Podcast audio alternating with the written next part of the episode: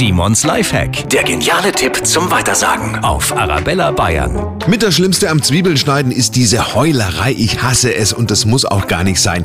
Damit keine Tränen laufen, ein sehr scharfes Messer verwenden und die Zwiebel vorher mit kaltem Wasser abwaschen und dann während des Schneidens einfach einen Schluck Wasser im Mund behalten. Das klingt komisch, funktioniert aber. Keiner weiß genau warum. Was ich auch schon ausprobiert habe, Kaugummi kauen während des Zwiebelschneidens. Da läuft auch keine Träne. Video dazu gibt's für Sie auf der Arabella Bayern Facebook und Instagram Seite. Simons Lifehack, jede Woche gibt's einen neuen und natürlich auch immer noch mal zum Nachhören auf arabellabayern.de.